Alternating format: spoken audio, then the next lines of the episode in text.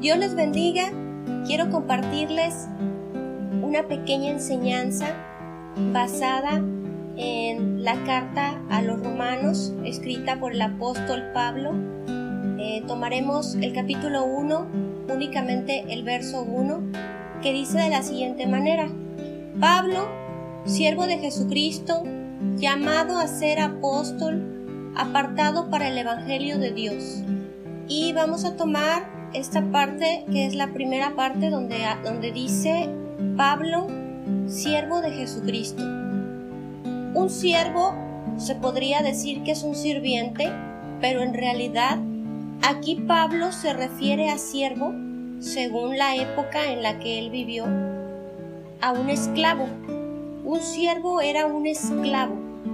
Y eso quería decir que era una persona que no era libre, era una persona que pertenecía a otra, tenía un amo, un señor, y pertenecía a él y le debía obediencia, respeto, fidelidad.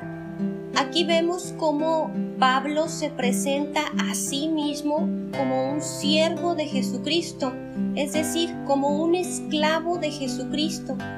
Y eso quería decir que Pablo obedecía a Jesucristo, obedecía su voluntad, obedecía sus mandamientos, pero no solo eso, sino que pertenecía a Él.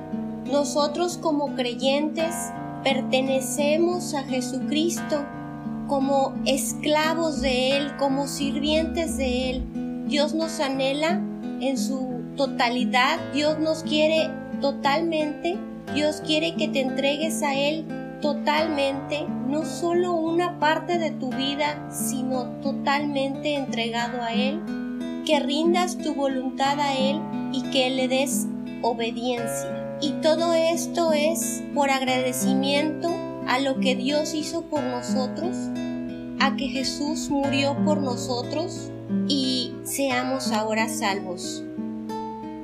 Espero que te haya gustado esta pequeña enseñanza.